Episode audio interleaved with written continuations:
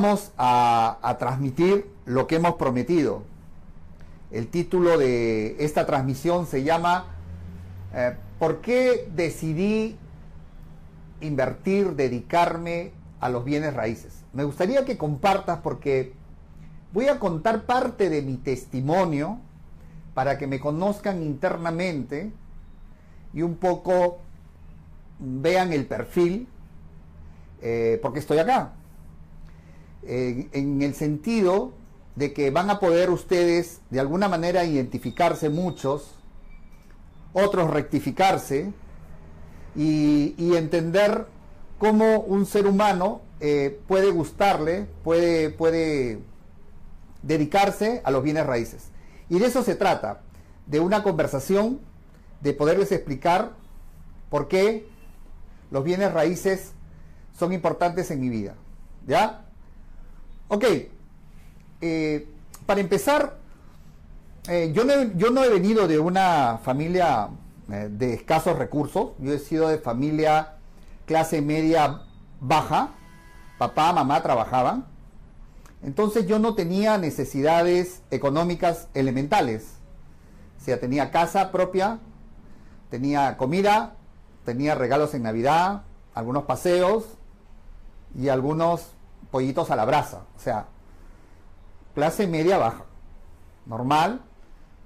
Eh, papá trabajaba de lunes a viernes y mamá trabajaba, perdón, papá trabajaba de lunes a sábado y mi mamá trabajaba de lunes a viernes. Entonces éramos criados, mis hermanos y quien les habla, por la abuelita. Pero desde, desde, desde, desde chivolo, desde joven, desde niño, desde, desde, la primaria, ya tenía ese perfil de inquieto, extrovertido y, y eh, ya tenía esa tendencia a las ventas. Entonces, mi papá y mi mamá nos daban lo, lo, lo normal, lo necesario, ¿no? Lo, necesario nos daban. Y yo no me sentía contento con eso. O sea, dije, sobre todo en vacaciones, sábado, domingo, tenía un tío, estoy contándole, esto, yo sé que esto ayuda a muchos jóvenes. Tenía un tío, el hermano de mi mamá, que vendía periódicos. Entonces yo le dije, ¿por qué no sábado, domingo, este, poder ayudarlo a vender periódicos? ¿Qué edad tenía? Ocho años, ocho, nueve años. Y no porque tenía necesidad, simplemente quería tener mi, dinero, mi plata. Y esa es mi primera forma de entrar a los negocios, digamos así. Entonces me asignaron una esquina y en ese entonces la delincuencia no era mucho. Y ahí estaba vendiendo los periódicos. Y, yo no tenía ningún problema en gritar, en vociferar, en, ser bozarrón, de chivolo.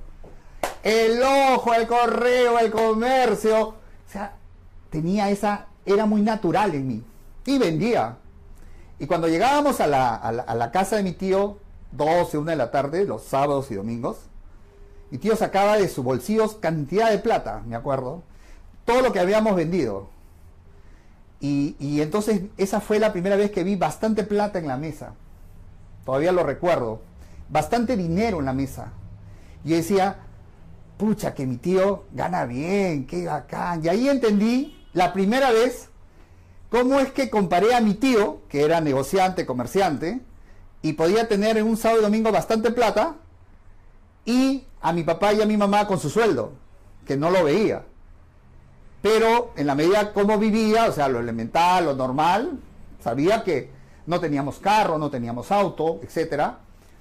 Eh, mi mamá trabajaba este, para el grupo Ferreiros, mi mamá trabajaba en laboratorios Difar, eh, EFES era antes, ahora es Difarma, y mi papá trabajaba en Enrique Ferreiros, eh, como obrero.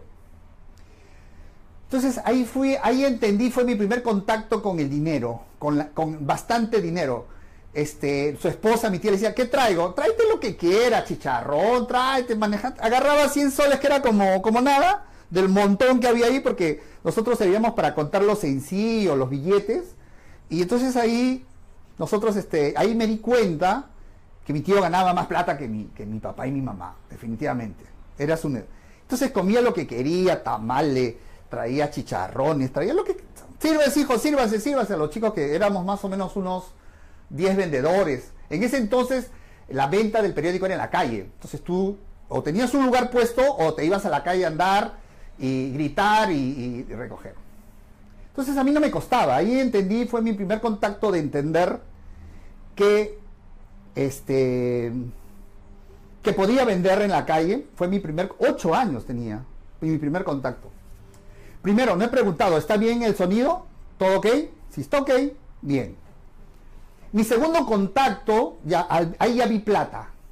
Mi segundo contacto del dinero fue a los 11 años después. Porque eso todo era hobby. ¿ah? Todo lo que estoy contando era hobby. Quiero aclarar, no era necesidad. Era que tener mi plata. Y como era un estudiante promedio alto, o sea, nunca le di dificultad ni a mis abuelos ni a nadie en la parte académica. Estudié en un colegio nacional, como muchos de ustedes, de barrio.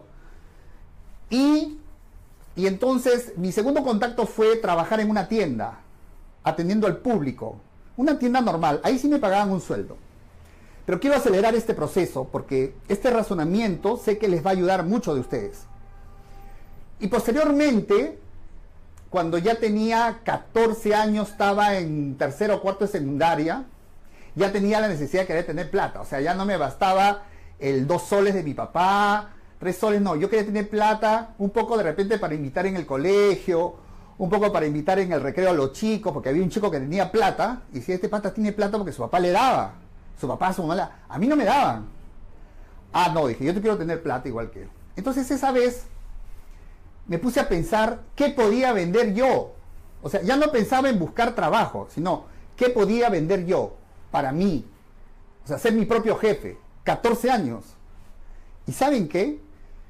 Se me ocurrió porque en un micro subieron unos chicos a vender, este, no me acuerdo qué producto. No me acuerdo, pero era algo para la casa. Pero su discurso era Monse. Entonces, yo decía, si este pata tres le compran, ¿Por qué yo no? Entonces ahí me entró el interrogante, ¿y por qué no vender en los carros? ¿Por qué no? Ah, y sin decir a nadie nada, me fui a Parque Universitario, los que somos de acá de Perú, Lima, ¿conocen? Y ahí era el mundo de los libros. Entonces dije, ¿por qué no? Y me encontré con un librito, que ya lo había visto antes, pero lo vi ahí por mayor, que eran sobre los discursos. Discursos para quinceñera, discursos para eh, velorios, discursos para matrimonios, discurso para, para todo. Entonces dije, eso es, ¿cuánto es? No me acuerdo el precio, pero me daban, creo que 5 o 6 por un sol, una cosa así. Me compré en una mochila 50 de esos. Y en la avenida Bancay, dije, acabo de subir. No había preparado ningún discurso ni nada. Yo fui uno de los primeros que subía a los carros. Imagínate. O sea, les cuento esto para que ustedes se den cuenta. O sea, yo vengo desde abajo. soy vendedor desde abajo y subo al carro. Y ahí agarrándome del carro, con mi, con mi mochila y con un libro. Entonces el discurso era clásico, era simplemente decirles a la gente, motivarles que me lo compren a un sol. Mi discurso, bueno, ahorita no me acuerdo el detalle, pero les puedo decir que les decía, señores y señoras, acá mi asistente está que se ríe de mí, está que aplaude, como diciendo, este loco, ¿por qué hace contando esas cosas? Pero yo, ¿saben que aquí se lo cuento a esos jóvenes? a esos jóvenes que me escriben y me dicen, doctor, tengo 18, 19 años y no tengo plata. Y yo me río. Yo me río. ¿Sabes por qué? Porque me gustaría, por eso te cuento. Porque cuando uno no tiene plata y uno quiere hacer plata, lo hace.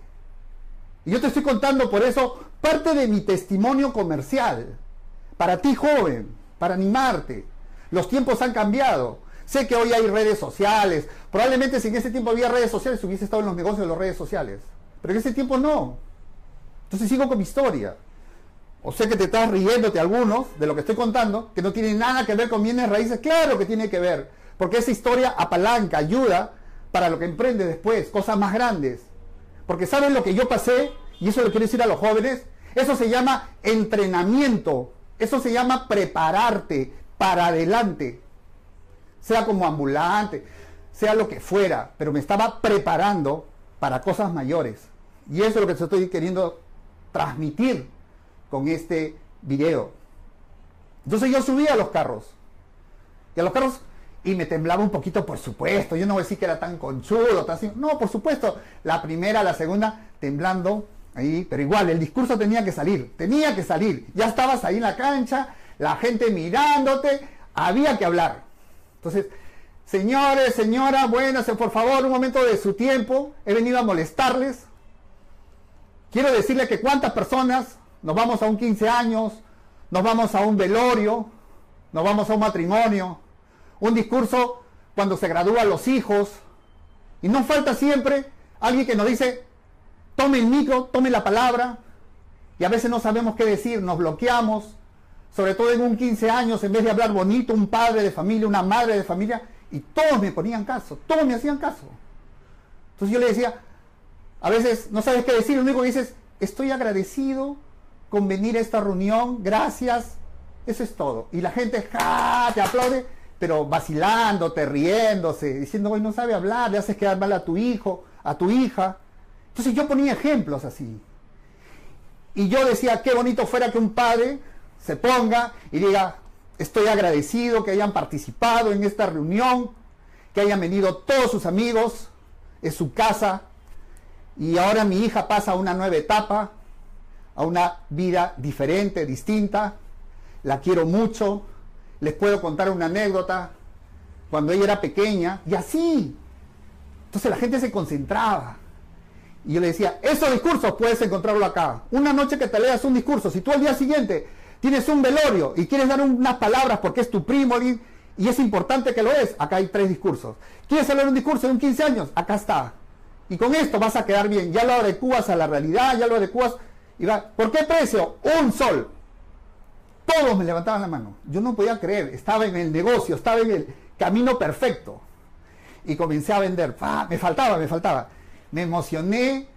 Me quedé todo el día vendiendo en el carro sin voz. Esa primera vez. Y me bajaba con la misma plata que había tenido bastante sencillo. Porque tenía acá mi, mi morral me iba y me compraba 50 más, 100 más, pero ya no alcanzaba en, la mochila. Y entendí, ahí entendí, a los 14 años, cómo podía hacer plata. Esa era una manera, cómo se podía hacer plata. Entonces yo tenía bastante sencillo, me iba a las tiendas a cambiarlo. Y no lo hacía seguido, pero de vez en cuando, un sábado, me iba a los carros. Otro día me iba a los carros. Y ese era mi producto. Vender discursos. Entonces a los 18 años, después estoy avanzando, y ahí entendí que el tema era, si tú quieres ganar, si tú no quieres tener techo, sueldo, entonces genera tu trabajo. Entonces ese principio en el subconsciente siempre se quedó. De ahí estudiamos derecho, papá, mamá nos pagaban todo, en la universidad, no pensaba en plata, ya estaba yo ya decidido a que el objetivo era solo estudiar.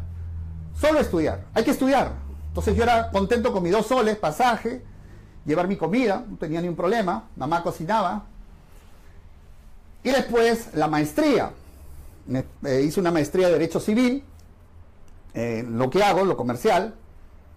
Y de ahí, eh, para esto abrí un taller de bicicleta. En ese entonces tenía el olfato, o sea, en ese entonces no, ahora igual tengo el olfato ¿Cuál es la necesidad? Y en ese entonces salió, el, salió de moda las bicicletas y yo veía que se pinchaba una, una bicicleta, una llanta, y había que ir lejos. La gente sufría. Dije, ah, este es el negocio. Y entonces en forma paralela, terminando los últimos ciclos de derecho, abro mi taller de bicicleta aprovechando que todavía casa de papá, su, su cochera, papá, voy a abrir mi taller de bicicleta.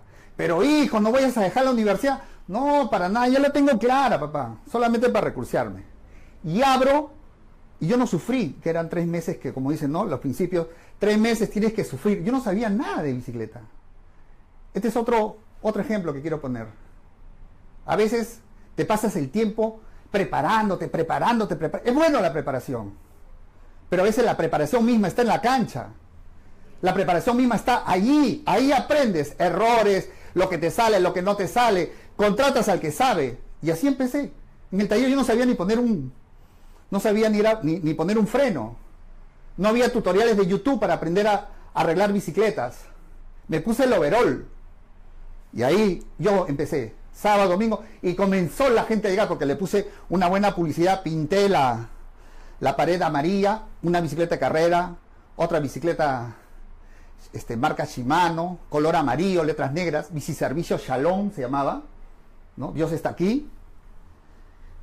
Y comenzó, era, no saben, no tienen idea lo que fue ese negocio. Ya me preocupaba porque estaba que dedicar, me dedicaba, comencé a contratar gente, gente que ponía aviso en el comercio, se necesita gente que conozca, comencé a tener bastante gente trabajando, pintar, daba servicios, alquilaba bicicletas. Me robaron como 53 bicicletas. Pero fíjense, ¿ah? desde esa fecha yo tenía esa mentalidad. No me importa que me roben, ya se pagaron. O sea, yo no sufría realmente mucho. Ya se pagaron, sigo comprando. Me robaban una, compraba tres. Robaban dos, compraba seis. O sea, mentalidad empresarial. Mentalidad empresarial. Joven, joven, en la vida, escúchame, escúchame, escúchame esto. En la vida vas a tener bendiciones, plata, pero también te lo va a chupar. Y esa chupada, sea por pérdida, sea por robo, sea por lo que fuera, no te caigas. Tienes que decir, eso es parte de los costos, como yo siempre digo, eso es parte de los costos, del riesgo que tengo que asumir, pero lo importante es que sigo en azul, lo importante es que eso ya se pagó. Bien, parece que me estoy, yo no me quiero, yo no me quiero desviar del tema, espero que no se aburran, pero sí creo importante para los jóvenes, para esos jóvenes, o sea, mi mensaje va para esos jóvenes, que te identifiques en parte. No tienes plata, ya te estoy diciendo qué puedes hacer.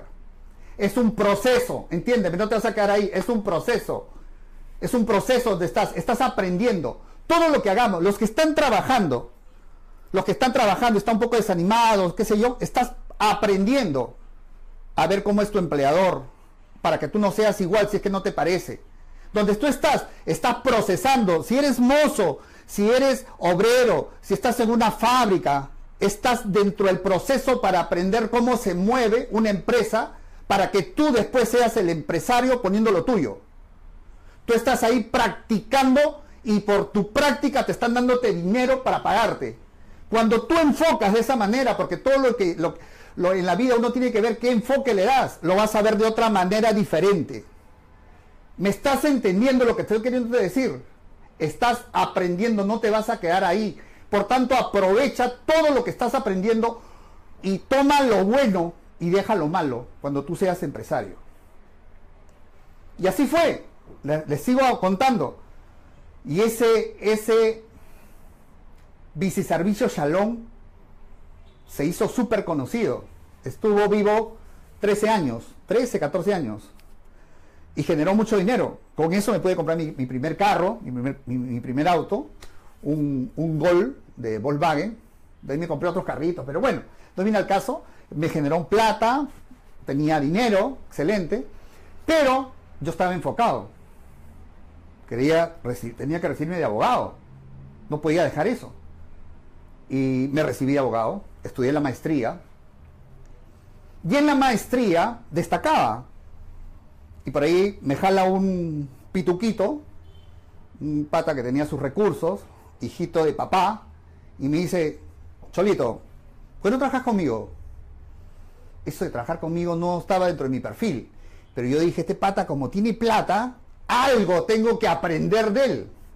Algo tengo que aprender. Total, dos añitos, no pasa nada. Y me puso de jefe del área de procesal civil de su estudio. Era un estudio en San Isidro, bien puesto, clientes bien, tenían sus recursos. O sea, entendí que tenía que aprender. Eso, eso quiero que captes. Tenía que aprender cómo se mueve un estudio a ese nivel, que yo no lo conocía. Y así fue que entro de jefe del área de procesal civil. No me pagaban mucho, pero yo tenía mi taller de bicicleta que me generaba dinero y yo estaba aprendiendo de un estudio que consideraba que era, como decimos los peruanos, ficho. Un estudio ficho. Pata se manejaba en su BMW, bien bacán, su señora tenía sus recursos. Probablemente de repente me escuche que un día no voy a mencionar su nombre ni su apellido. Este, y bueno, y ahí me pude, este, tuve el roce con empresas importantes, grupos importantes. El grupo Picasso, por ejemplo, el grupo Picasso. Y esas relaciones te ayudan a, desenvolverte, a conversar, eh, te, ayudan a, te ayudan a motivarte con qué gente te rodeas, qué te conversa, qué hablan. donde comen, cómo, cómo tienes que comer. ahí, ahí, miren, para que se rían. Ahí este, en el restaurante ponían así, porque a veces invitaban mucha este, comida, cena, le ponían así la, la, el mantel y yo quería ver los demás qué hacen primero para yo copiarme. Entonces, ah, ya, se ponían en el, en el, en el pantalón, ah, yo también ponía en el pantalón, servían agüita, había ciertas cosas que yo no conocía. Ahí fueron esas roces, eso te ayuda, me comenzó a ayudar mucho. Y entonces, no solo eso, sino a desenvolverte y hablar con estas personas. Entonces, el grupo Picasso, el grupo Vidal, este, eran sus clientes, por tanto tenían grupos de empresas, yo era el que los representaba, iba, y, bueno, ahí congeniamos. Después de dos años, me salgo de ahí, le digo, ¿sabes qué? Si voy a mencionar su nombre. Este, ¿Sabes qué? Eh, gracias, yo creí que ya era lo necesario. Siempre cuando he sido practicante también me estoy retrocediendo. Siempre me he quedado tres meses, dos meses, cuatro meses. Cuando yo decía, para los estudiantes de, derecho de cualquier, de cualquier carrera, otra lección. Cuando yo decía, ya estoy dos meses, tres meses, ya aprendí de acá, como practicante, ojo, ¿ah? me estoy saliendo del tema. ¿Voy a aprender algo más? No, Jorge. Ok, retírate. Y, y así hacía. Tres meses en la notaría, cuatro meses en registros públicos, cuatro meses en Ministerio de Agricultura, tres meses en estudios privados, tres, cuatro meses en diferentes estudios. ¿Por qué? Porque estaba en la etapa de estudiar. No estaba en la etapa de perder mi tiempo. Estudiante, de lo que estudies, cuando tú sientes que ya no estás aprendiendo más y todo es repetitivo, salte. Salte. Porque tú estás aprendiendo, tú no estás ganando sueldo. Mentalízate eso. Tú no ganas sueldo. Tu papá, mamá te están ofreciendo comida, lo elemental. Por tanto, aprende, aprovecha tu tiempo a aprender, a aprender experiencia. Trata de practicar en diferentes lugares. Y esa fue mi única vez que trabajé dos años para un estudio. De ahí independicé. Y cuando me independicé, pues lamentablemente, bueno, para mí bien, muchos de los clientes de, este estudio se querían venir conmigo porque eh, era personalizado y yo los rechazaba, le decía, no, no, ¿sabes qué? Por una cuestión de principio. Pero bueno, al final me jalé unos cuantos porque ya pues eran insistentes, etcétera. Tuve que, eso un poco resintió también mi relación con mi, con mi amigo. Le decía, oye, pero yo no, yo no quiero, pero ellos me siguen. Ah, igual rompieron relación, en fin, otro tema muy, muy particular. Pero y acá es donde quiero entrar a los bienes raíces. Y es así que trabajo como un abogado normal, como un abogado que ganaba lo normal, lo, lo, normal. Eh, y comienzo a leer Kiyosaki. Fue el primer libro que me motivó en términos de los bienes raíces. Y entonces me hago la gran pregunta, la gran pregunta. Jorge, ¿eres abogado? Jorge, ¿eres especialista en derecho civil?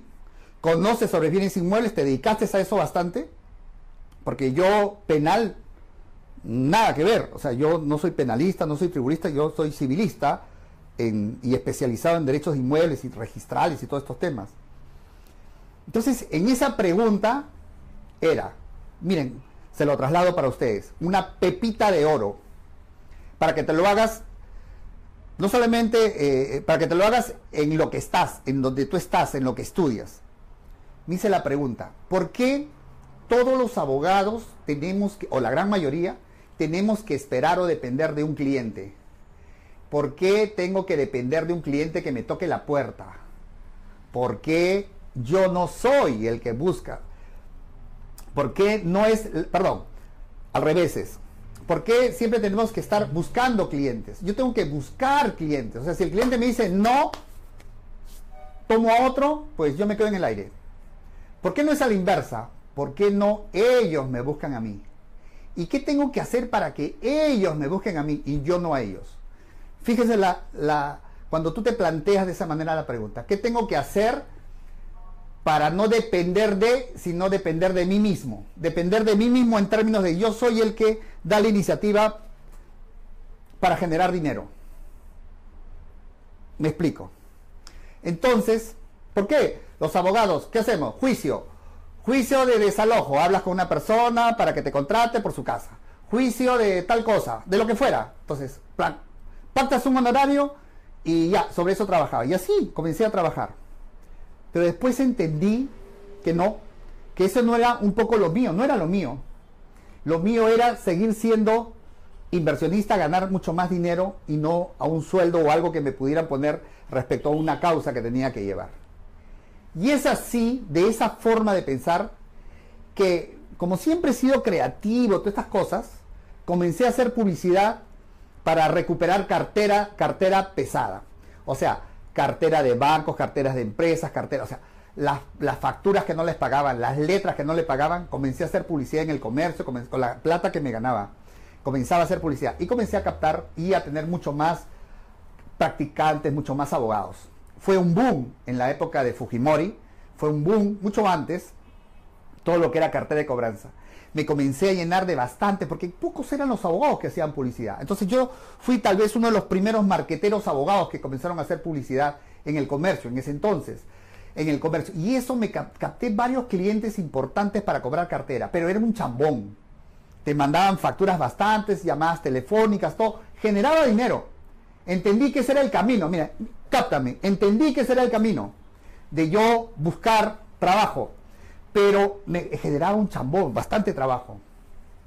Y de ahí, por cosas del destino, por cosas que está dentro del propósito de Dios, como yo digo, por cosas, mi papá me decía año 2001, 2002, 2001, 2002, para centrarnos en el tiempo, me dice, Jorge, tengo un amigo, que ya mi papá esto ya era jubilado, tengo un amigo que ha hecho un reclamo la ONP y, le, han pagado algo adicional. Yo como que no le empelotaba a mi papá mucho. Ya papá, ya, ok, ya sí, pero estaba más ocupado con todo lo que era cobranza.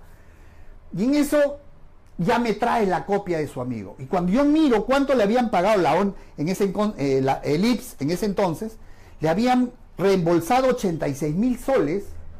dije, caramba, si mi papá está en la misma situación, es del mismo Ferreiros, es civilizado, entonces, ah, no, a estudiar la norma. Y comencé a estudiar ahí la norma de la ONP, donde había el problema que ahorita no se lo voy a contar, y hago exactamente el mismo reclamo por mi papá y administrativamente sale a los 5 o 6 meses positivo. ¿Cuánto fue? 70 mil, 80 mil soles para mi papá. Ah, ahí dije, bingo, ¿cuántos de la ONP están en lo mismo? Miles en todo el Perú. 2001. El 2002 yo no sabía nada de derecho previsional comienzo a sacar un aviso, abogado especialista en previsional, que conozca los temas de previsional de, jubilados. Y es así que comienzo a marketear temas de la ONP.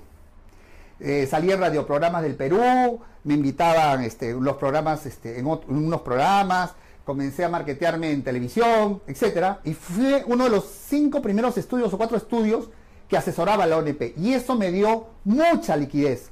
Digo mucha liquidez porque habían, habían este, liquidaciones que sacaba el IPS en ese entonces y la ONP después de 80 mil soles, 100 mil soles, 150 mil soles.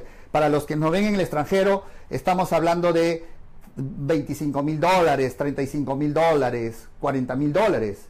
Y nosotros pactábamos un 20, 25% de honorarios contra resultados. Siempre hemos trabajado nosotros contra resultado final nos asociamos y nosotros ponemos nuestro conocimiento y la persona pone su caso y al final cobramos juntos. Cobramos, como yo siempre digo, no de su plata, sino de la, de la plata del, del tercero. Entonces, comencé a generar dinero. Y es con en base a ese dinero, es en base a ese dinero, que en el año 2002 o lo, empezando 2003 o el 2002, hago mi primera inversión donde soy yo el que invierte en un inmueble con precario, con un inquilino precario. Soy el primero en invertir. Ya con tenía plata, había que invertir. Invierto en ello. Y cuando invierto en ello, obviamente, no recuerdo los números, pero los, porcentajes sí. Eh, imaginemos, ganaba, este, si es, eh, lo compré en 45 mil dólares, este, y después resulté vendiéndolo en 135 mil dólares, era el doble y un poquito más. Ahí entendí, ahí entendí dónde estaba el negocio, dónde estaba perfilándome, en dónde me estaba metiéndome. Entonces, no comencé a aplicar lo de que yo saque compra para alquilar, porque en el Perú te pagaban una miseria para, para alquilar. Entonces, allí fue donde comencé a abrir los ojos y dije, Ah, perdón, no me voy a dedicar a los inmuebles normales, construye, que yo respeto a los que se dedican a eso, pero el tema es que como conseguí, este, vi que el dicho, la utilidad, la rentabilidad en relación a lo que tú invertías era bastante alta, entendí que ese era el camino. Lo que sucede es que, mira, a ustedes les pasa esto. Le voy a poner un ejemplo bien sencillo para los jóvenes, para las personas que me, me dejan entender. Cuando tú pruebas un queque en una panadería, lo sientes rico y comienzas a promocionar. Pero si yo probé en otra panadería un queque más rico que el que tú me diste, es probable que yo te diga, oye, ¿sabes qué? Este queque no pasa nada, mejor andate a la, a la panadería de Santiago. Tú te vas a la panadería de Santiago, pruebas tu segundo queque y dices, tienes razón, ya fue la panadería Raquel. Probamos un tercero y probamos 10 queques en diferentes panaderías y probablemente tu opinión que has probado el queque más rico, es como que a mí me encanta el caldo de gallina, por ejemplo. Entonces a mí, me, caldo de gallina, tendrías que probar de, de, de carpa azul, por ejemplo, no es un huerique donde me gusta ir porque me gusta mi buen caldo de gallina, ¿no? Entonces, me pruebo en otro lugar, no pasa nada, o sea, tienes que probar acá. Exactamente sucede igual en los negocios. A veces nos creen pedante, ¿qué te crees? Es que probablemente si mañana hago otro negocio donde me dé 500%, 1000% y yo lo reciba y yo sea testigo de eso, entonces probablemente comience a dudar y diga, no, los bienes raíces, mejor no, me voy a estos negocios porque estos negocios me van a dar más. Pero mientras no haya algo que considere que son mucho más rentables, no lo voy a hacer. O sea, voy a seguir en los bienes raíces. Uno porque me gusta, está ligado a lo mío, a las ventas, a convencer, a convencer a un propietario y hacerle entender y que baje a su realidad cuando me dice, sí doctor, pero está hipotecado, pero usted paga al banco y, normal, yo lo dejo, si bien es cierto que el precio es 150 mil como usted dice, pero 135 mil está bien doctor, digo, no está bien, porque no hay un mercado que puedas tú venderlo, porque esto es difícil, la gente se asusta y porque yo tengo que convencer a los inversionistas que tengan una mayor rentabilidad. Por tanto, 15 mil dólares no amerita para la inversión que van a hacer de 135. Pero si tú me dejas en 115 mil dólares, ese inversionista sí se va a interesar porque va a tener un margen para pagar sus impuestos, porque tiene que ir en relación al monto que están invirtiendo, porque probablemente ellos se dediquen a otros negocios donde invierten 100 mil o 115 mil y les resulta 40 mil, 50 mil. ¿Dónde van a preferir invertir? ¿Con tu inmueble o en el negocio que ellos tienen? Ah, doctor. Y tú estás apurado en vender. Tú necesitas dinero urgente. Porque yo ya te conté que si tú no vendes ese inmueble, ahorita el banco te va a seguir cobrando intereses, intereses, gastos, honorarios de abogado. Y si tú no lo vendes ahorita y vas a esperar que todavía exista el remate y en el remate te resulta incierto todo, pues con toda seguridad y por mi experiencia, vas a perder más de lo que tú crees, tú crees que vas a, vas a ganar. Y entonces tengo que convencerlo y hacerle entender, bajarlo de su realidad, lo piensa, me llama, ya doctor, lo voy a vender en 115. Correcto, entendió el mensaje, gana él, porque en realidad hubiese perdido más, gana mi cliente, mis clientes que invierten, y gano yo porque pacto con mi cliente un porcentaje de la cual vamos a, a ganar. Entonces, los bienes raíces están ok.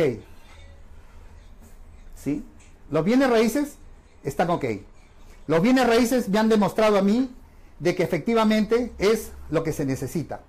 Los bienes raíces me han demostrado a mí que es lo que genera mucho dinero. ¿Correcto? Este, y ahora, le estoy contando de, un precario, le estoy contando, de ahí comencé a descubrir otras, derechos y acciones. Derechos y acciones da mucho dinero los precarios, da mucho dinero, solamente hay que estudiarlo bien. Este, los, inmuebles eh, con problemas legales dan mucho, o sea, todo ese nicho que son 14, 15, 16 que yo les comento, comenzaron a dar dinero. Y fíjense que son no convencionales. Y digo no convencionales porque yo no me dedico a los bienes raíces normales, a las que se compran y se venden sin problema alguno. Yo ya les he dicho que eso hay un mercado enorme, que se gana dinero, sí se gana dinero, pero pero yo considero para mí, en mi experiencia personal, es decir, que aquí he ganado mucho más dinero, mucho más rentable que comprarme un departamento normal para ganarme después 20 mil, 25 mil dólares, cuando utilizando la misma cantidad de dinero y de repente esperando más tiempo, voy a ganar el doble. Claro, el doble de veces mucho más. ¿No? Ahora, pueden entrar ustedes a, mi página www.jorgegilalfaro.com www.jorgegilalfaro.com y ahí hemos ahí pueden ver una área de estamos recién completando de inversiones y ahí van a poder ver ustedes más o menos estimaciones de de a ver les voy a pasar un poquito estimaciones acá está la página eh, ¿no? estimaciones de inversiones estimaciones de cuánto podría ser la rentabilidad el tiempo que puede demorar etcétera solo algunas después ya la historia del pasado, eso no lo estoy colocando, sino algunas relativamente nuevas, ¿no? Este, y lo que quiero es decirles el por qué tomé esta decisión. O sea, Jorge Gil no nace de la noche a la mañana. Yo no nazco de la noche a la mañana. Esto es todo un proceso. Y por eso que me parece importante hablarte este día así con ganas, con ímpetu, porque sé que muchos jóvenes, su pregunta, la pregunta que siempre me hacen, y, se lo digo así, este, no sé, y que se lo estoy respondiendo ahorita. Doctor, tengo 18 años, tengo 19 años, no tengo dinero. ¿Qué hago? ¿Qué haces, papito? ¿Qué? ¿Qué haces, pues? Trabaja, prepárate, ingéniate. Por eso yo digo, si eres un poco tímido, te, te puedo comprender. Si eres un poco introvertido, te da roche vender las ventas, es lo que generan dinero. Si te da roche, entonces, si esa es tu debilidad, digamos, entonces tienes dos alternativas. Generas el producto y buscas vendedores tiburones que sepan vender, o tú te preparas, te miras al espejo y preguntas, oye, ¿por qué tengo que tener roche? ¿Qué estoy haciendo? ¿Qué estoy haciendo para tener roche? Roche es robar, roche es otra cosa. Es digno de poder salir a la calle y vender por ahí mis detractores me dirán, oye, pero no fomenten lo, ambulante. No, te estoy contándote como anécdota lo que a mí me pasó, lo que a mí me sucedió. Y eso, todo este periodo me ha servido como aprendizaje para no tener miedo a nada, a hablar, a conversar. Lo que te conté del estudio de abogado ficho que fui, me ayuda a poder hablar con cualquiera y a poder expresar y a poder desarrollar mejor este negocio. ¿Sí? Y eso era lo que quería transmitir. Yo elegí bienes raíces en esta parte no convencional porque sé que genera mucho dinero, me da mucho dinero y les puede dar a ustedes mucho. Los que han ido a la conferencia, los que han ido a la conferencia y que probablemente muchos estén viendo ahí, pueden dar fe que cuando yo les hablo de esto, de los grandes negocios que hay, ustedes visualizan y se dan cuenta que efectivamente están frente a un mercado por explotar y no me voy a cansar de decir esto. Estamos en un mercado que con tu plata, la de tu familia, la mía la de... No hacemos pero ni el 0.05%. Y eso que estamos hablando del Perú.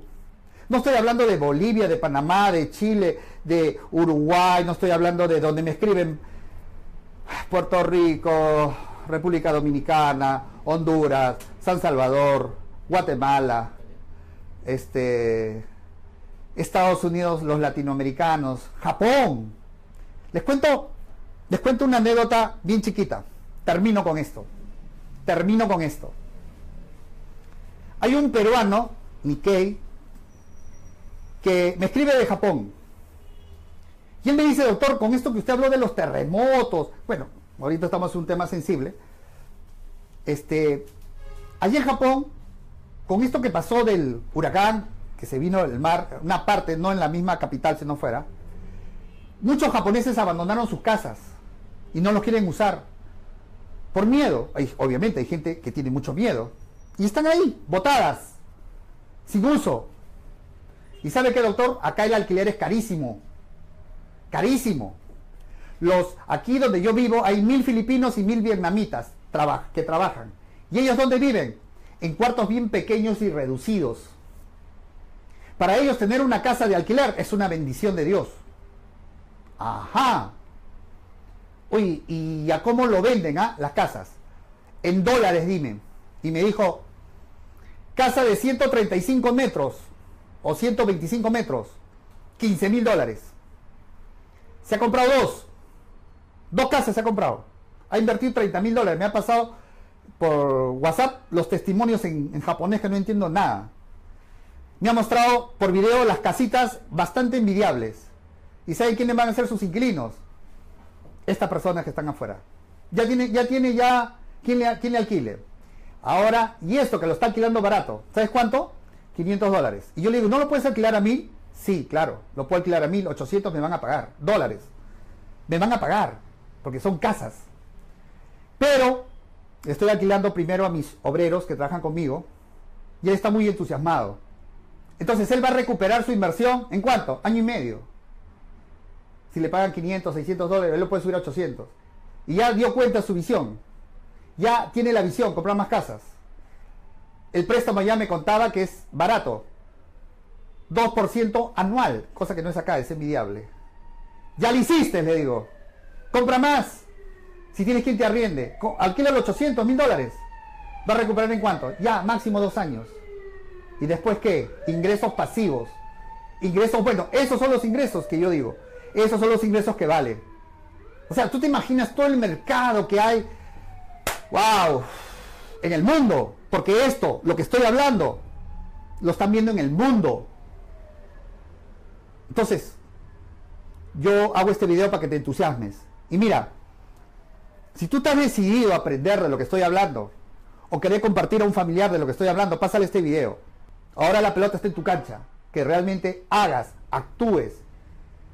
Bendiciones para tu vida financiera. Que tus sueños se cumplan, que se hagan realidad. Pero van a quedar como miles y miles solo en deseo si no actúas. Y cuando seas viejo o vieja, déjame hablarte así con fuerza, vas a ser la palabra que más pronuncies y cuentes a tus nietos, va a ser yo pude, yo pude, yo pude y nunca lo hiciste. Si es que no actúas y hoy que eres joven o tienes 50, 60 años y todavía tienes fuerzas para hacer y emprender, no lo haces ahora. Es tu decisión. No es el destino.